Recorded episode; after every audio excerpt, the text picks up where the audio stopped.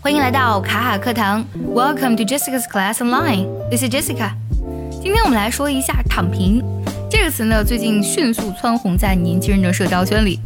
其实“躺平”这个现象呢，并非我们国家独有啊，像在欧美呢有尼特族，在日本呢叫低欲望族。今天节目呢，我们来用英文讨论一下“躺平”。首先，我们来看一下“躺平”的英文表达，就是“躺”嘛和“平”嘛，对吧？所以英文呢可以这样去讲：lying flat，躺平。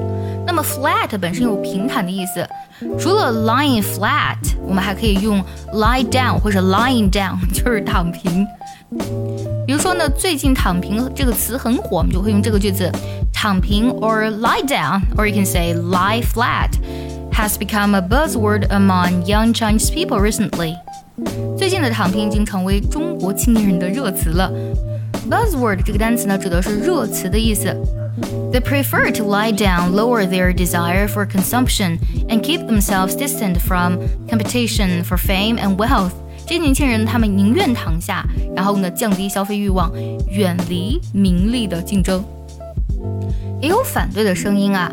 那么有网友就讲 ，If everyone lies flat。who will protect the country, who will reverse the course of COVID, who will explore Mars, who will deliver your takeout。如果人躺平呢，谁来保卫国家？谁来逆转新冠肺炎的疫情？谁将探索火星？谁给你送外卖？还有一位呢，华东师范大学的文学教授黄教授，他解释说，To lie down is a rational choice rather than a negative attitude. Huan explained. For some young people, it's a way for them to unburden themselves. 躺下呢不是消极的态度啊，不是 negative，而是一种理性的选择。理性的，我们用 rational 这个单词。那么对于一些人年轻人来讲呢，这是一种卸下自己负担的方式。unburden 指的是卸下负担的意思。想要第一时间的获取卡卡老师的干货分享，比如说怎么学口语，怎么记单词，我年纪大了能不能学好英语，如此的问题呢？请微信加 J E S S I C A 六六零零一。也可以点开节目文稿，点击查看，加我的微信哦。其实对于躺平呢，我觉得是一种非常正常的现象。那我们累了就会休息，对吧？We're not machines，我们不是机器啊，我们是人啊。我们休息一下，怎么了？怎么了？我记得以前听过这样一句话啊：抛开剂量谈毒性，就是耍流氓。